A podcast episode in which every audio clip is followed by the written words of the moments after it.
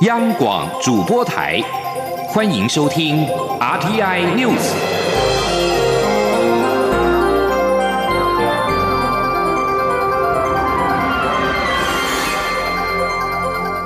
听众朋友您好，欢迎收听这节央广主播台提供给您的 RTI News，我是张顺祥。白宫十八号宣布，美国总统川普跟北韩领导人金正恩将二度会面，时间就在二月底。但是白宫并没有证实或者是否认地点是否在越南。金正恩的左右手金英哲十七号飞抵华府，十八号约中午造访白宫，与川普会面。白宫发言人桑德斯稍早发表声明表示。川普跟金英哲会谈大概一个半小时，双方讨论了非核化以及第二次的川金会举行的时间点将安排在二月底。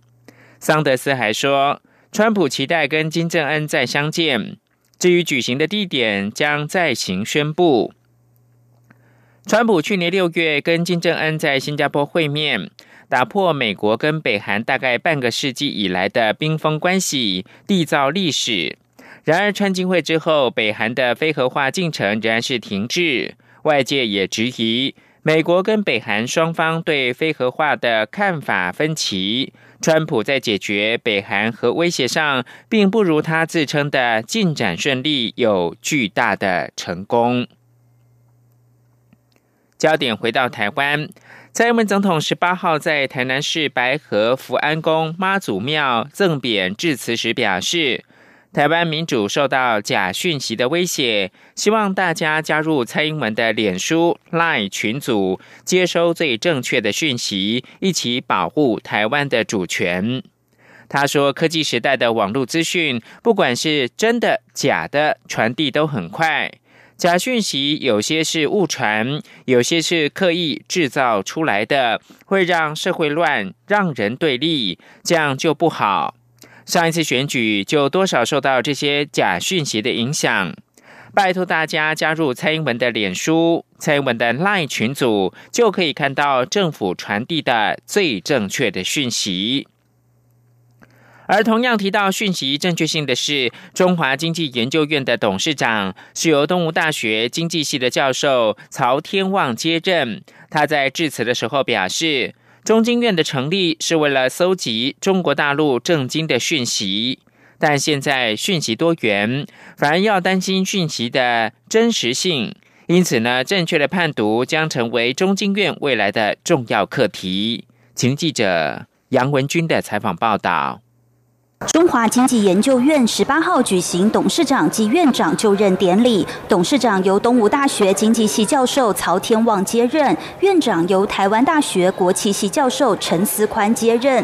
新任董事长曹天旺致辞时表示，一九七零年代台湾面临退出联合国、跟美国断交等危机，当时中国领导人邓小平进行一连串改革政策，对台湾产生重大影响，但台湾能获得中国政经资讯稀少。因此成立中经院，期盼对两岸的经济变局有通盘了解。不过，现在中国资讯多元，反而要担心讯息的真实性。因此，正确判读将成中经院未来的重要课题。他说：“如今中国资料的取得已经不再是稀少跟禁忌，现在反而要担心的是资料的真实性，特别是。”依据不实资料来推论所产生的后果，因此正确判读和严谨分析中国的资料，就变成现在重要的课题。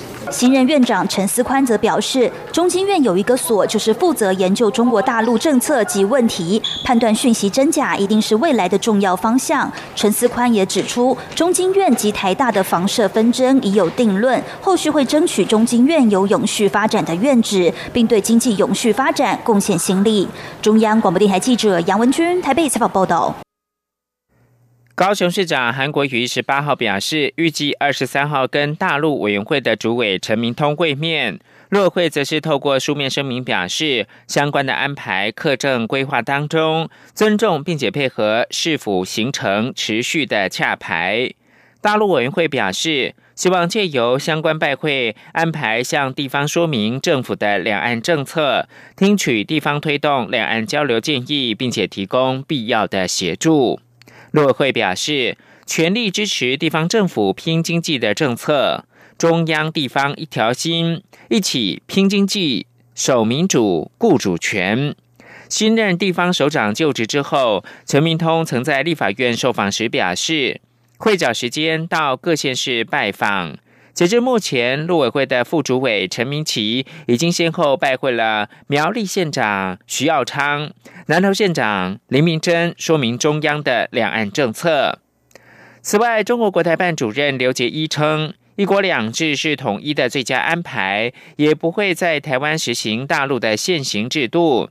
大陆委员会十八号驳斥上述说法是欺骗与谎言，台湾绝不会与虎谋皮。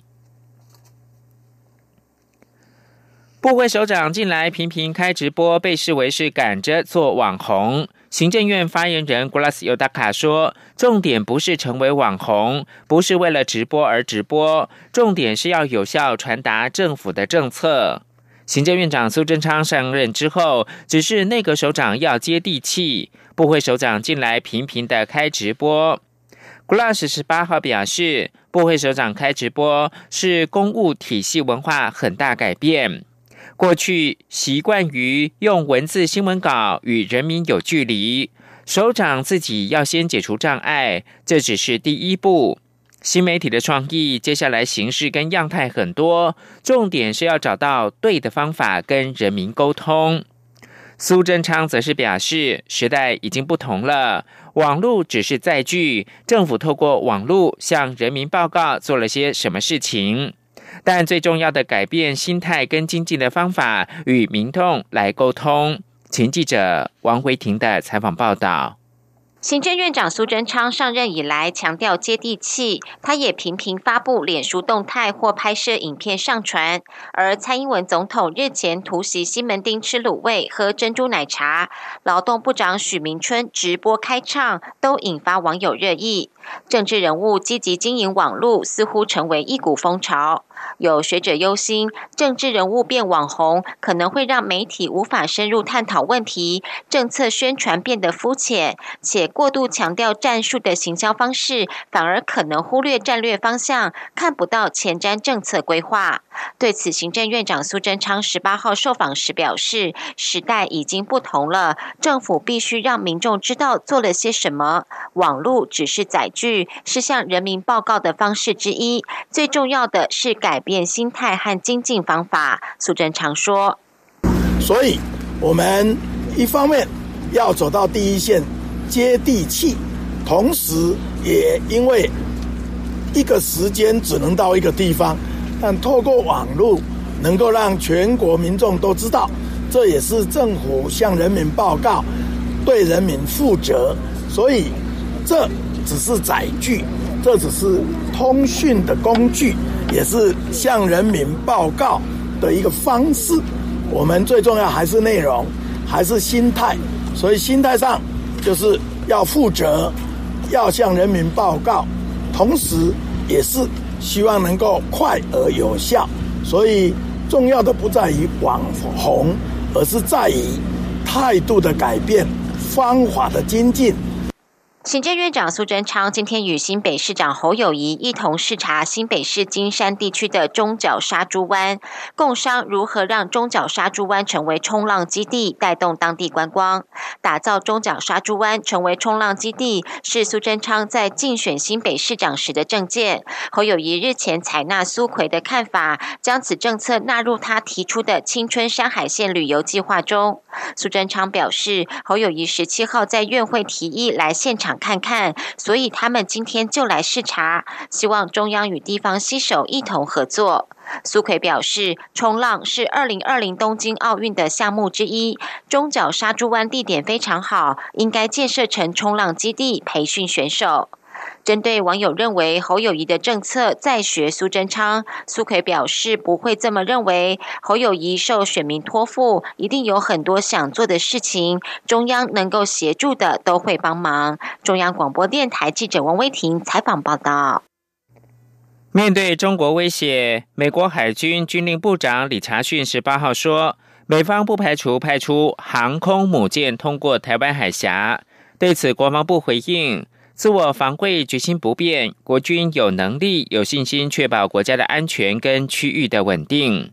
路透社报道，美国海军上将李查逊在被问及中国武器日益先进是否构成巨大威胁时表示。我们对于以何种军舰通过这些水域并无设限。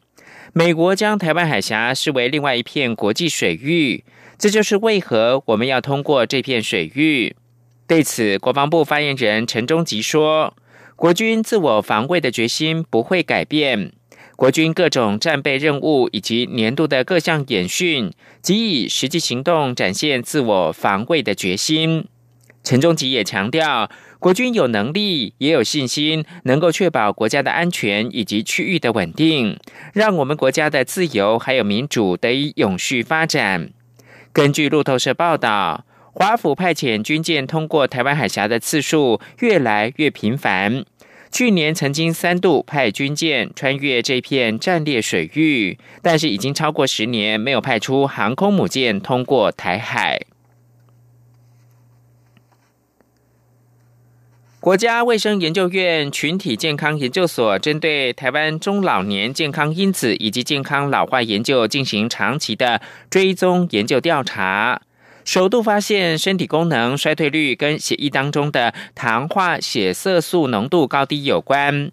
研究结果近期刊登在美国老年学学会的学术刊物，对于了解影响健康老化原因，将会提供更多的研究面向。央广记者郑祥云、江昭伦的报道。国家研究院群健所助理研究员吴义谦主治医师追踪观察两千五百六十五位五十五岁以上且身体功能正常的国人，长达五年，记录他们在这五年间所呈现的身体功能变化，希望寻找身体功能随年龄衰退的早期预警指标。研究结果首度发现，身体功能衰退速度与血液中糖化血色素浓度高低有关。吴一谦医师指出，血液糖化血色素是一般健检时的重要临床项目，数值过高与许多慢性疾病有关，像是糖尿病、心血管疾病等。但糖化血色素的浓度与老年身体功能的关联性却是首次发现。研究显示，相较于糖化血色素浓度介于百分之五点五到百分之六之间的人，糖化血色素浓度越高，发生身体功能障碍可能性随着年数增加倍增。糖化血色素浓度百分之七或以上的中老年人，发生身体功率障碍的可能性每年增加一点二一倍。本研究更领先国际，首次发现糖化血色素数值偏低，低于百分之五点五，即使仍在正常范围内，发生身体功能障碍的可能性每年增加一点二五倍。进一步研究，这群糖化血色素浓度偏低的研究参与者中，许多人的血液中竟含有高量的特定发炎物质——可溶性白细胞介素六受体。显示糖化血色素值偏低且可溶性白细胞计数六受体偏高的中老年人，身体功能衰退速率尤其快。吴以前医师说，糖化血偏高的话，它预测了一个衰快的衰老的速度；那稍微低一点偏低，也预测了一个快的衰老的速度。特别是它有发炎一个现象的时候，哎，所以我们这个最终来讲，可能只是发现了一个发炎跟衰老的一个关系，我们不能排除。那那个糖化血色素就是一个可能提供了一个一个一个警讯。国卫院全健所所长熊昭强调，吴一千医师的研究对象可以排除糖尿病患者，从一般中老年人的追踪观察，揭露糖化血色素浓度高低，可能透露衰老速度警讯。至于糖化血色素浓度过高或过低，可能会引起什么样的疾病，需要就医详细检查。未来，他们也希望能够有更深入的研究分析，以提供中老年人维持健康老化的目标。中国电台记者郑祥云、江昭伦台北采访报道。月全食加上超级月亮的天文奇观，在二十号晚上要登场。月球、地球跟太阳本周末将排列成一直线，这是今年跟明年唯一一次的月全食。与此同时，月亮将更靠近地球，使它看起来比平日稍大，而且较亮，称为超级月亮。美国莱斯大学天体物理学家哈蒂根说：“这次尤其难得，不只是超级月亮，还有月全食。月全食并且会持续很长时间，大概一个小时。美联社报道，依所在地不同，月全食将从二十号的夜晚，或者是二十一号的清晨开始，持续大概三个小时左右。美东时间二十号晚间十点三十四分开始，会出现部分的月食。月全食则是自晚上的十一点四十一分开始，持续大概六十二分钟。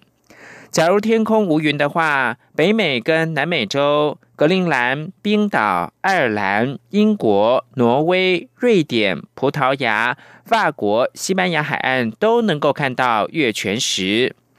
月全食的时候，由于太阳光被地球大气散射，使得月球看起来变成是红色。这就是为什么月食有时候又被称为是血月，而一月的满月有时候称为狼月。因此呢，即将到来的月食可以称为是超级血狼月。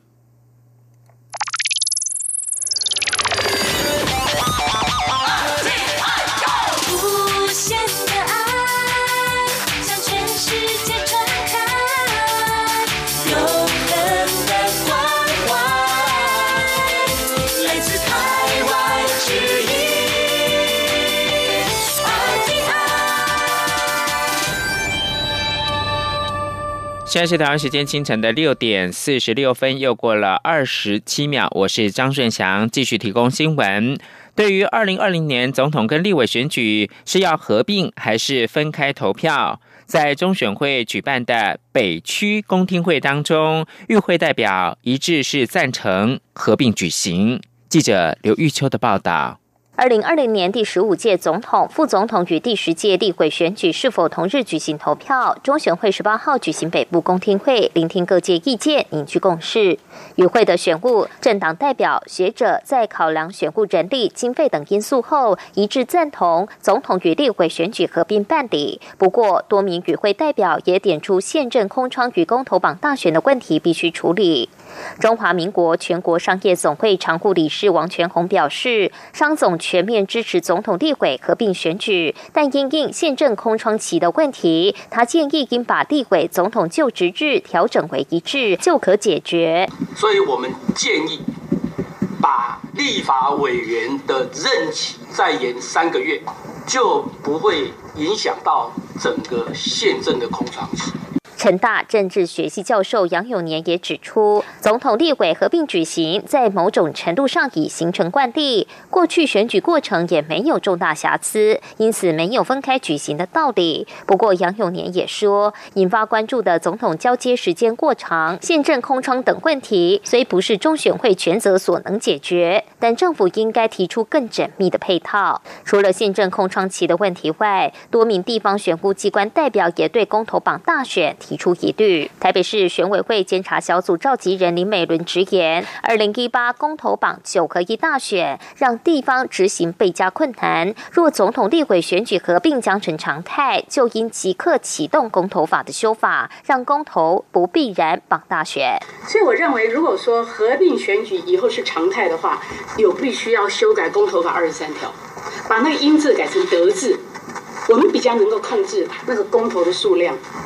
来绑在大选。基隆选委会委员许廷俊也赞同总统立委合并举行，并建议将公投及大选分开举行，或是限制公投案数，以避免造成选务工作的困难与选民的无知投票。正大选举研究中心研究员尤清新则说，要解决宪政空窗期的问题，因涉及修宪并不容易，但应先启动修正公投法，让二零二零大选安全度过。中选会代理主委陈朝健则表示。针对总统立委是否合并举行，中选会所做的民调指出，有百分之七十五民众倾向合并。国民党、亲民党、民进党也回函给中选会，表达支持合并举行。待中选会举行北中南公听会，听取各界意见后，预估将于二三月做出决定。中广播电台记者刘秋采访报道。虐童事件频传，儿童权益保护成为讨论的焦点。行政院儿童及少年福利与权益推动小组召集人、政委员林万亿十八号表示，之前的儿少保护机制都是事后介入，前端的预防不足。为不让悲剧一再发生，行政院会修补社会的安全网的漏洞，加速部建社会福利服务中心，整合教育、民政、医疗体系，全方位的支持脆弱家庭，避免再有儿虐事件发生。警政署则是表示，各县市的警局、妇幼警察队已经跟上百家的医疗院所建立了联系的窗口，有些甚至成立了 Line 的群组，以加速儿虐事件的通报。立新基金会联合学界、法界跟医界，则是呼吁政府成立行政院级的儿少保护办公室，同时建构以检查体系为主导的合作网络。并建构儿童死亡检视机制，才能够真正的终止儿少悲歌。记者陈国伟的报道。立新基金会邀集医师、律师、学者和专家共同检视儿少保护机制。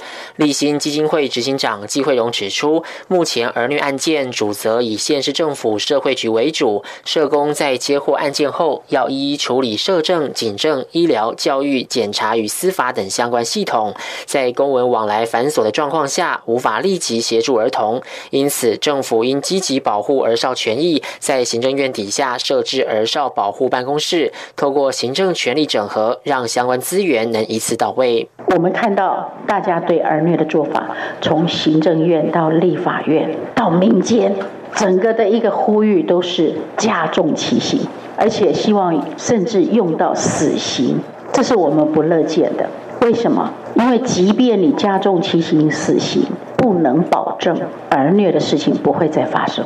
对于社工在政府体系中没有强制的公权力，导致社工在整合相关资源时无法强制相关体系网络运作。律师赖芳玉表示，未来如果有重大儿虐事件发生，应比照现有家暴安全防护网的高危机个案网络会议，以检查体系为主，更能强化儿少保护机制。大家不要把整个事件再推给社工，所有你现在看见的，是不是都是一个刑事案件？它是一个刑事案件。那警政跟检查系统是不是应该站在第一线？这怎么只是一个社工福利系统？它不会是社工福利系统，它是要更激进的。它是一个刑事案件的政策，那么就应该要用检察官当做一个主要的一个儿虐的防治网络。根据统计，全国在二零一六年有一百二十七名儿少因生病、意外等原因死亡，其中十九人是被受虐致死。立新基金会认为，这当中可能还有黑数，建议政府也应建立儿童死亡检视机制。如果能进一步证实孩孩子的死因，政府单位才能依据对应法条与行动来保障儿童权益。另一方面，立新也呼吁劳动部或各区劳工局订定有别于一般职场的青少年就业职缺。使小爸爸、小妈妈能领到符合劳基法的月薪，以确保青少年父母的劳动条件及就业环境。台湾少年权益与福利促进联盟秘书长叶大华则提醒民众及媒体，不要只停留在放大乡民作为、人神共愤的阶段，段应放大检视有权的人，共同呼吁政府成立行政院级的儿少保护办公室。中央广播电台记者陈国伟新北采访报道。对于交通部指出，国发会退回台中山海环线计划，俗称山手线，国发会主委陈美玲十八号表示，主因是内容并不完整。交通部收到文之后，应该协助台中市政府将内容补充周延，再送国发会来审查。陈美玲强调，不能说是国发会退回，而是因为内容并不完全，才要求补件。在去年县市长选战中击败林佳龙，当选台中市长的卢秀燕上任前就宣称将暂缓推动林佳龙任内规划的山手线，之后又改口表示只要中央全额买单建设经费就不反对继续盖。不料林佳龙败选不到两个月就接任交通部长，十八号更传出山手线已经遭到退案，台中市需重新提案。林佳龙并且提醒卢秀燕将面临重新提案可能产生的变数。记者吴丽君的报道。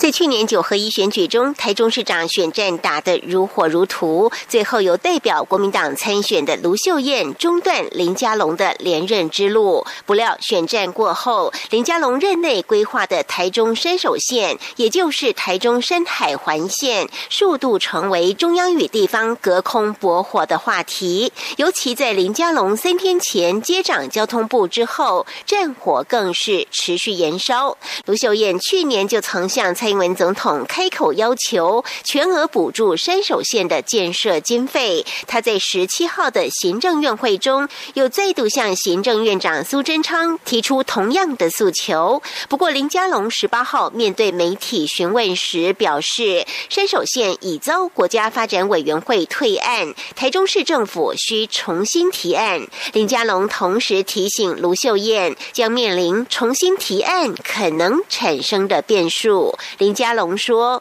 国发会已经退回了交通部先前抱怨审查的方案，请台中市政府就他们新的意见行诸文字，然后按程序再报上来。因为我家的政策是延续的，那也是要公平。全国各地啊，在竞争的时候，地方政府啊，他自己的主张还是要清楚，必须要行诸文字，有具体的方案。那也因此时间的压力啊，啊，我要提醒卢市长。”这个重新来一次所产生的可能的变数，也必须要努力来排除。林佳龙强调，任何国家的重要建设都要依照程序进行。因此，卢秀燕若对山手线有不同的主张，就必须把握时间重新提案送审。尤其前瞻基础建设的特别预算是竞争型的计划，也会滚动式检讨。如果没有重新提案，一旦拖过审查的时间，就很难继续走下去。中央广播电台记者吴丽君在台。北采访报道，行政院长苏贞昌指示成立中央地方建设协调汇报，成立平台跟县市长沟通，协助地方建设。根据了解，苏奎跟行政院副院长陈其迈已经跟政委员分工完毕，由政委们各自认养二十二个县市，协助一般建设预算规划，执行沟通事宜。最快二十一号会对外说明协调汇报的运作细节。国际新闻，媒体十八号报道，国际刑警组织中国籍的前主席孟宏伟的妻子高歌已经在法国请求庇护。孟宏伟因为涉贪污，在中国遭到关押。自孟宏伟在去年九月返回中国并失踪之后，高歌便一直留在国际刑警组织总部所在地法国里昂。稍后经过披露，孟宏伟则是遭到逮捕。高歌告诉法国新闻电台和《解放报》，尽管有法国警方的保护，但他仍担心自己跟双胞胎儿子的生命安全。高歌预期将在十九号正式的申请法国的庇护。彭博引述知情人士报道，中国提出六年抢购计划，以扩大自美国进口，借此改善中美间的关系。其中一名知情人士告诉彭博，提升自美国年度进口合并总值超过一兆美元货物。中国寻求借以缩短对美国的贸易顺差，将去年的三千两百三十亿美元顺差降到二零二四年时的零顺差。川普跟中国国家主席习近平去年的十二月一号在阿根廷举行的二十国集团峰会期间，达成贸易休兵九十天协议。目前正值休兵中途，但鲜少有进展的细节披露。华尔街日报十七号报道，美国财政部长梅努钦讨论解除部分或全部对中国进口货物苛征关税，并建议在预定三十号召开的贸易协商当中，演绎回降关税。这提供给您是十年挑战。最近在脸书等社群媒体掀起风潮，网友纷纷贴出自己十年前后的对比照。专家猜测，脸书暗中推波助澜的是为了搜集脸部的数据，研发面部识别的演算法。纽约大学的史登商学院教授韦伯表示，这项照片挑战给予脸书机器学习的最佳机会。他告诉哥伦比亚广播电台新闻网，他提供脸书学习训练他们系统，以更加辨识细微变化的绝佳机会。以上新闻由张顺祥编辑播报，谢谢收听。